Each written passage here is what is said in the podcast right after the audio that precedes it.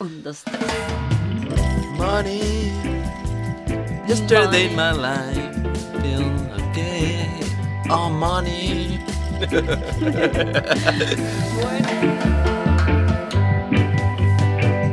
Llegó la hora, llegó la hora de hablar a calzón quitado. Hablemos a calzón quitado, que hijo de madres. Vamos a hablar de Don Dinero. Exacto. Don Hoy Dinero. Vamos a aprovechar la oportunidad de que tenemos un artículo muy interesante que escribió una, una de nuestras freelancers alemanas que se llama Sara Baltman sobre el lenguaje del dinero.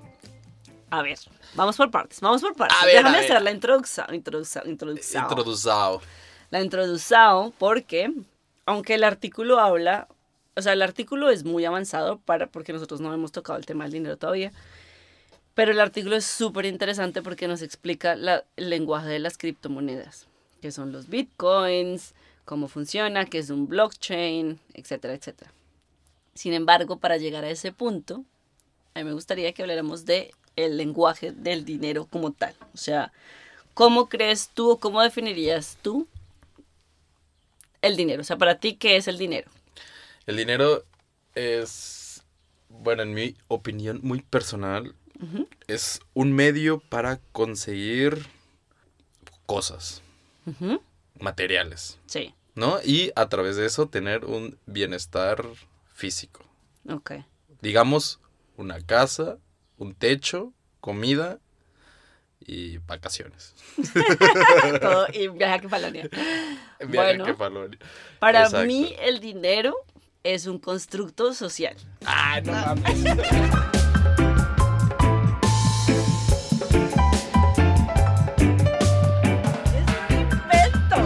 sea, el, el dinero es algo que nos inventamos Ajá.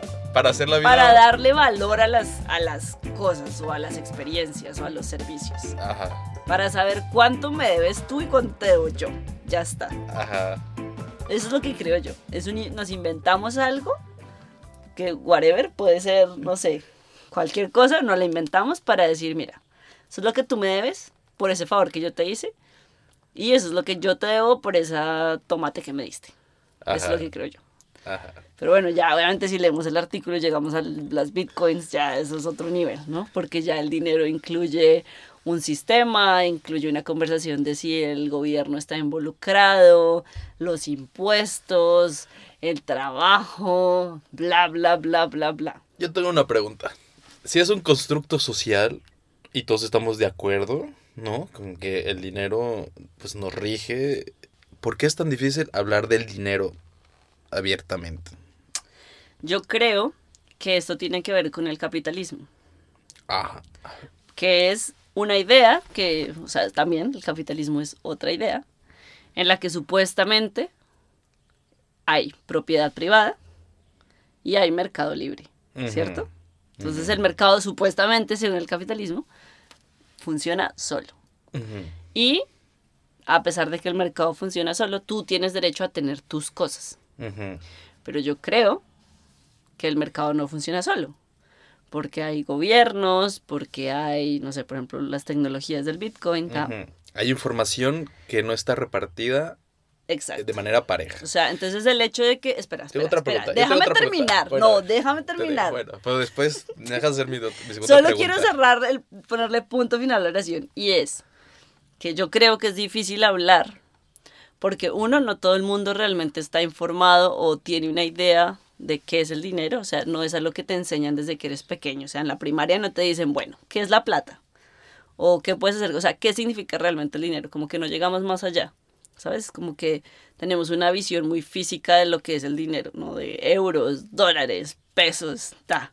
Pero como que no vamos al trasfondo. Entonces yo creo que por eso es difícil hablar, porque nadie nunca se pone a pensar, bueno, nadie no, estoy generalizando, o sea, el común de la gente no es un tema que esté implícito como, no sé, la reproducción o el matrimonio. Es como, así como nos enseñan que las niñas tenemos que sentarnos bien y que eh, no hablar tanto y que, ¿sabes?, casarnos y encontrar al hombre de nuestros sueños, porque no nos enseñan que tenemos que tener plata, tal, Entonces yo creo que por eso es tan difícil hablar del dinero. Ok, a ver, te voy a poner un ejemplo muy práctico, que es del día a día. ¿Por qué cuando uno quiere saber cuánto pagas de alquiler, siempre la pregunta viene acompañada de si no es eh, inconveniente, si no te molesta, te puedo preguntar cuánto pagas de alquiler. Ujú. ¿Por qué? ¿Por qué tiene que venir acompañada con esa... esa Con el permiso.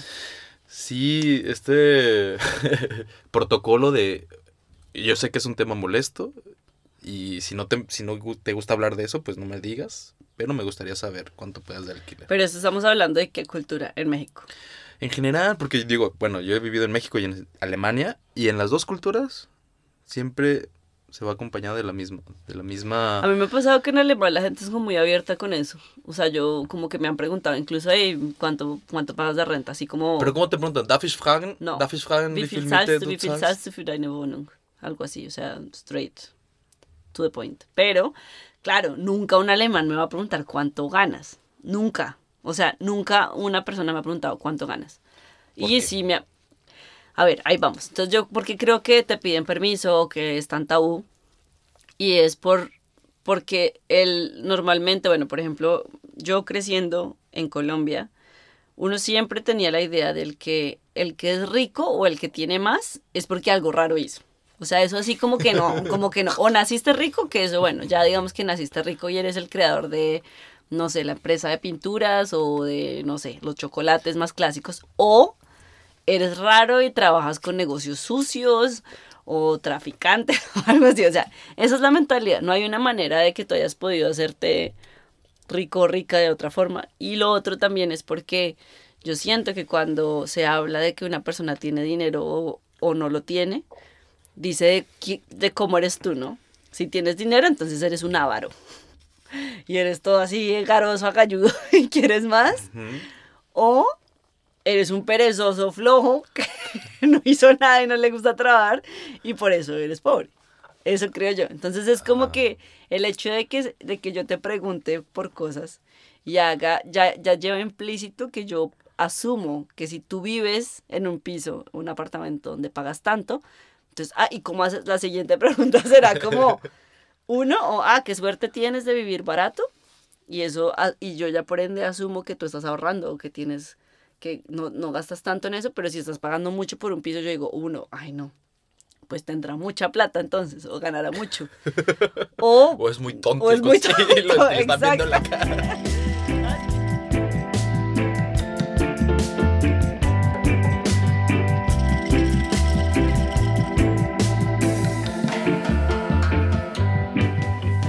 siempre va, esas preguntas siempre van asociadas a una suposición, creo yo.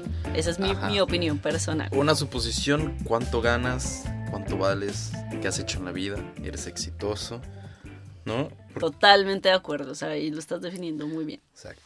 Porque es el problema, que se tiende a medir el éxito a base de cuánto ganas. Cuánto Claro. ganas, cuántos eh, bienes materiales te puedes costear. ¿no? Ese es el Cierto. problema. Sí. Ver, el, ver el dinero como un fin y no como, no como un medio. Como un factor de éxito, o sea, porque eso es lo que pasa cuando vives en una sociedad capitalista, que es lo que hacemos todos, ¿no? O sea, todos vivimos, todos los que vivimos en el mundo occidental, vivimos en un sistema capitalista, a excepción obviamente de Venezuela o Cuba, pero es eso, entonces el dinero mide el la- como tu poder de adquisición y tu poder de adquisición mide exacto qué tan exitoso o exitosa has llegado a ser.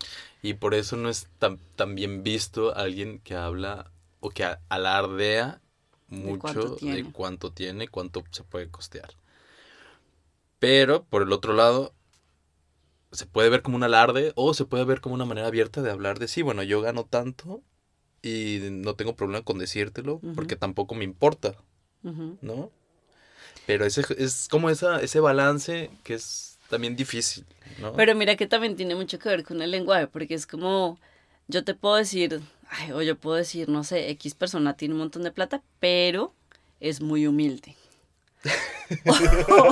Pero es ¿sabes? una persona. es Sí, que y es regresamos como, a eso. exacto, siempre, regresamos a siempre eso. pones condicionales o siempre pones como, no sé, también siento y no sé hasta qué punto estaré en lo correcto, que es, es también parte como de esa educación católica que tuvimos en que Jesús es esa figura que es, eh, pues no sé, modesta, que aún así, por ser el Hijo de Dios, es una persona que no tiene ningún bien, eh, ningún, ¿cómo se dice? ningún bien privado, no es lujoso, no es ostentoso, por el contrario, condena a los ricos, a la gente que vende, eh, que es avariciosa, que usa la iglesia como para hacer dinero. Tal. Entonces desde ahí la conversación ya viene muy metida y es muy cultural el hecho de que el dinero es sucio. Entonces es como, claro, si tú tienes dinero pero no alardeas, lo estás haciendo muy bien, porque no estás hablando de eso.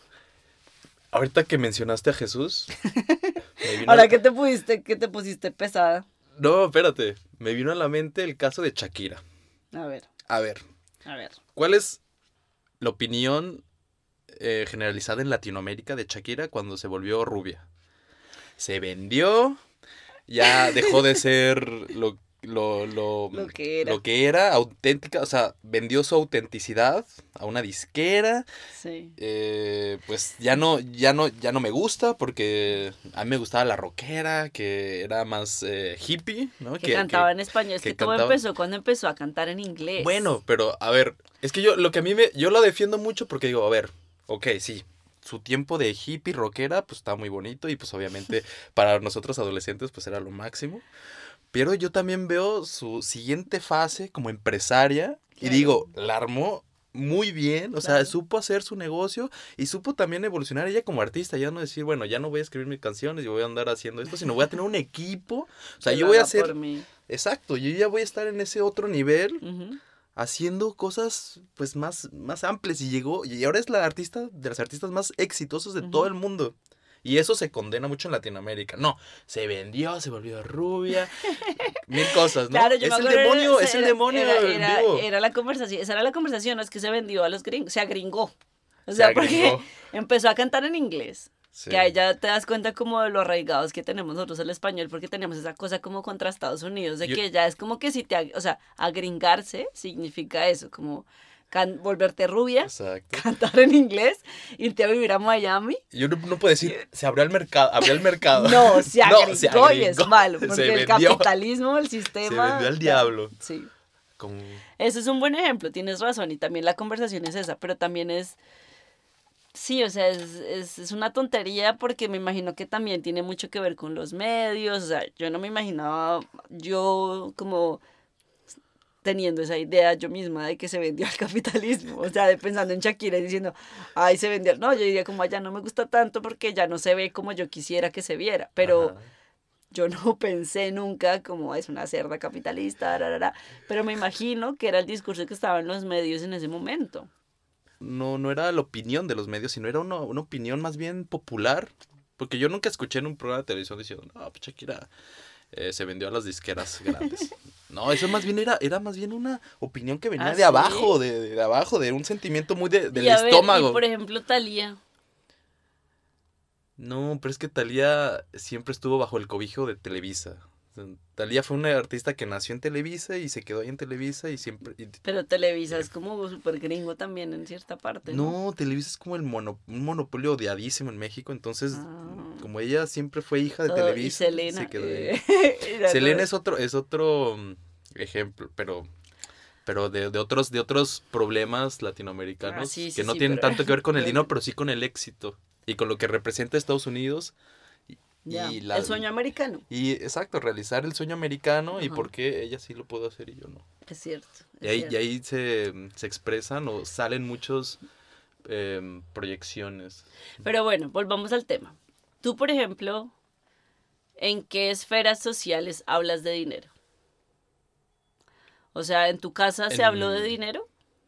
Eh, Tú sabes, por ejemplo, cuántas tarjetas de crédito tienen tus papás o si tenían deudas cuando eras pequeño, o sea, hablamos un poco en el tiempo. O sea, esa información de lo que es una deuda, lo que es una tarjeta de crédito, lo malos que, o malos o buenos que son los bancos, esas conversaciones estaban, o sea, pasaban en tu casa? No, no, hasta que fui mayor de edad ya.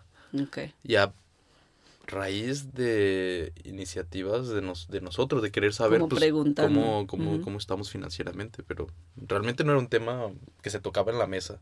O sea, obviamente había problemas financieros, pero pues era, o sea, lo, lo resuelven los adultos y ya. Claro.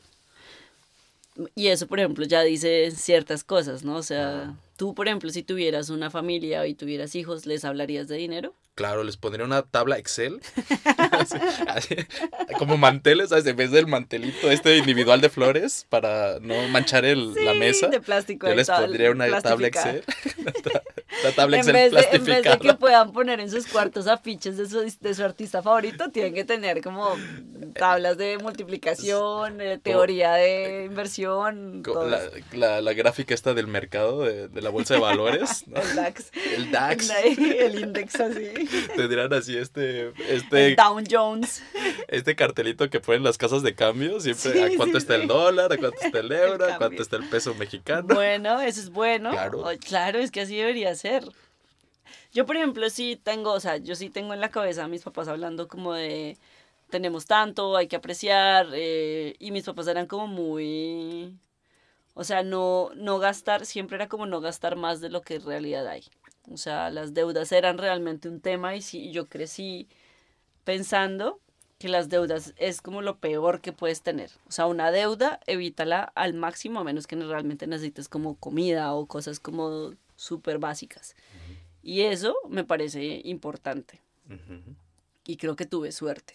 O sea, ¿no? No sé, a mí me parece que es... Sí, claro. Y bueno, por ejemplo, te vienes a vivir a Alemania, eres un hombre independiente que empieza a hacer su vida desde cero, a ahorrar. ta. ¿Cómo fue tu relación con el dinero recién te mudaste a Alemania? es que me río porque yo también tuve el mismo problema. A ver, horrendo, porque primero cambiar, estar haciendo siempre la conversión de pesos a, a euros o de euros a Sí. pesos, pues no quería comprar nada, porque decía, no, esto está carísimo, no me puedo costear todo esto. Todo un pan. Sí. ¿En serio un euro? No. Y ya después, em, ya que me acostumbré a los euros, pues se me hacía muy fácil gastar un euro, dos euros, porque tú estás, bueno, en México, gastar un peso, o sea, una unidad de No, moneda, no es nada. no es nada. Entonces, se me iba muy fácil el dinero.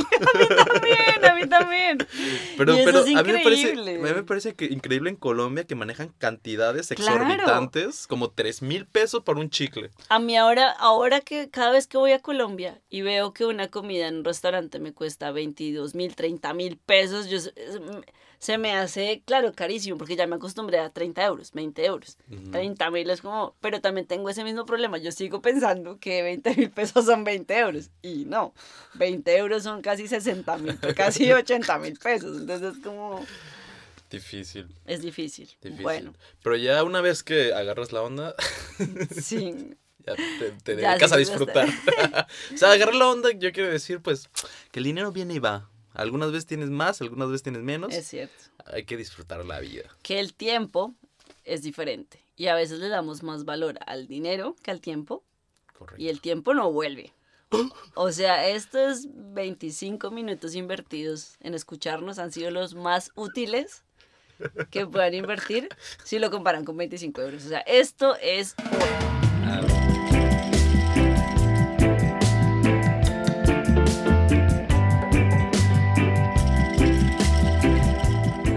otra pregunta. A ver. En la universidad, ¿el dinero era un tema que tú discutías con tus compañeros o que tenías presente? ¿O en tu época del tacabrón, como que el dinero era un tema? No. Tacabrón es la taquería donde trabajamos. No, para nada. O sea, no se hablaba del, del dinero, cero, todo muy private. Sí, era como que, bueno, ahorita todos somos estudiantes, nadie tiene dinero, obviamente. Y hay que sacar me- lo mejor de ese tiempo. Claro, ya es cierto. Entonces, pues realmente no había necesidad. Sí, yo también siento que yo no me preocupaba por cuánto dinero tenía en realidad. O sea, yo tenía como ciertos gastos básicos y mi mamá siempre me preguntaba como, ¿estás bien de plata? O sea, ¿estás organizándote? ¿Estás ahorrando? Y yo como, sí, sí, sí. Yo así 70 tatuajes en una semana. Encima, tranquila. Entonces era claro, pero tenía como una visión muy de gastar a llegar a fin de mes. Y si me sobraba algo, era exitoso. Pero no tenía en mente ahorrar, ni gastar menos, ni nada. O sea, era como que lo que había se gastaba y ya está. Bueno, y luego entraste a trabajar. ¿Tienes alguna, algún recuerdo de negociar tu salario cuando empezaste a trabajar? No, porque empecé como practicante. El, el primer trabajo era practicante y pues obviamente el practicante se conforma con, Con lo lo, que sea, o sea, Sí, con no. cacahuates. Exacto, es, ahí, ahí es donde empieza el problema.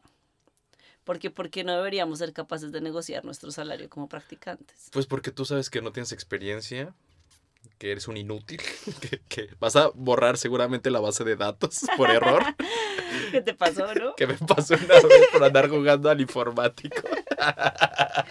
Mierda. Bueno, pero había un backup. Y, No, y pues todo- obvio, por suerte, pero sí tengo en mi mente todavía ese pero- chascarrillo.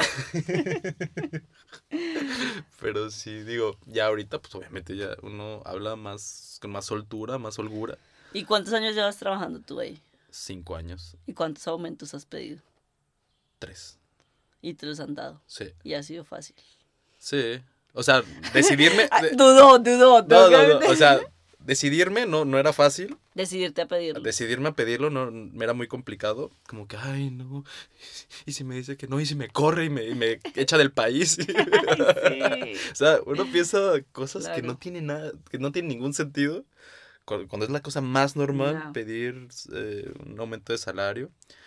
Y curiosamente, pues generalmente siempre, o sea, los argumentos pues eran, De peso. eran de peso y me los terminaban, me terminaban dando el aumento.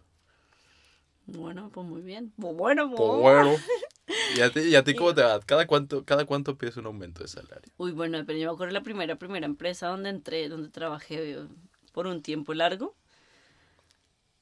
El primer año, o sea, esperé el primer año y fue como que no pregunté, pero me ofrecieron. Pero creo que era muy poco, o sea, no me acuerdo muy bien cuánto fue en este momento, pero era como un básico. Además que también entra en la conversación la palabra neto y bruto, las palabras, ¿no? Porque aquí en Alemania, bueno, en cualquier lugar, bueno, no sé, la verdad, porque nunca he trabajado en alrededor del mundo, pero aquí tienes tu salario básico con impuestos, pero a final de mes te llega mucho menos. Una mierda. Claro, porque en Alemania se pagan unos- un montón de impuestos, entonces dependiendo de tu edad, del estado donde vivas, de qué tipo de seguro médico tengas, etcétera, etcétera, pues te llega menos o más. Entonces también eso era como un lío, como entender para ser capaz de hablar y decir quiero tanto, neto, bruto, y ahí ya era como conversar de aquello. Pero yo diría que lo normal y por lo general siempre ha sido cada vez, una vez al año. Bueno, y para cerrar este episodio, último consejo. ¿Cuál es la mejor manera de hablar de dinero? Pues eh, ir bien rasurado, depilado, según Pero el cuando caso. yo te digo hablar de dinero, tú te imaginas el trabajo. O sea, es la Sí. única, o sea, con tu familia no se habla de dinero. Es que, es que yo no tengo esa costumbre, que es un- Ah. debería de tenerla, pero sí, digo, en, en los dos casos Ok. hay que hablar. No sé, tú dime, tú dame consejos, porque ya, ya en ese aspecto soy muy Yo, malo. yo estoy intentando, bueno, con mi familia como que sí, sobre todo con mi mamá, como hablar de dinero, sí se, se habla. Pero también siempre ella me da un consejo y es no seas, o sea, como no ser avara, ¿no? Como sí, pero no te excedas. Como que es el discurso que le conozco desde siempre. ¿no? Ah, o sea, de que no, no te limites en gustos. O, No, no, no, de que no te... O sea, tú dices, no como sé. que no quieras más, o sea, como que no viva en función del dinero. Ah, ok. Como que sí, ok. consigue y ahorra y tal, pero no te vuelvas una cerda capitalista. Ah, pero yo pienso que en, en cuestión de gastar. No, obvio. tam- Pues ella me dice, ella es, o sea, como date gustos, pero pues obviamente uno sabe que tiene sus límites, ¿no? O sea, tampoco ahí, uy, ya, ¡Qué falonia! A los días. Y ahorrar, o sea, mi mamá siempre como que ahorra, ahorra, ahorra. Cuando ve que estoy como muy botaratas, ahorra, ahorra, ahorra. Y eh, con mis amigos estoy intentando, con mis amigas especialmente, de hablar de dinero. Con Leo casi siempre hablamos de dinero, que es un amigo nuestro. Y, y ya, o sea, como que es una discusión muy abierta. Y en el trabajo sí, más bien poco. Se habla de dinero. Pero bueno, vamos a ver. ¿Se puede hablar aquí de dinero? ¿Puedo decir cuánto me pagas para hacer este podcast? Bueno, muchas gracias por habernos escuchado hoy. Espero que les haya inspirado muchísimo este episodio. Y pues nada, quedamos súper atentos a la próxima ocasión y que tengan un buen día. Noche, tarde. que el dinero les caiga del cielo. Que no tengan que hacer nada para ser millonarios. Bendiciones. Y que tengan mucho dinero para escribirnos un email a habitantes.babel.com, escucharnos en iTunes, Spreaker o en Spotify. Eso.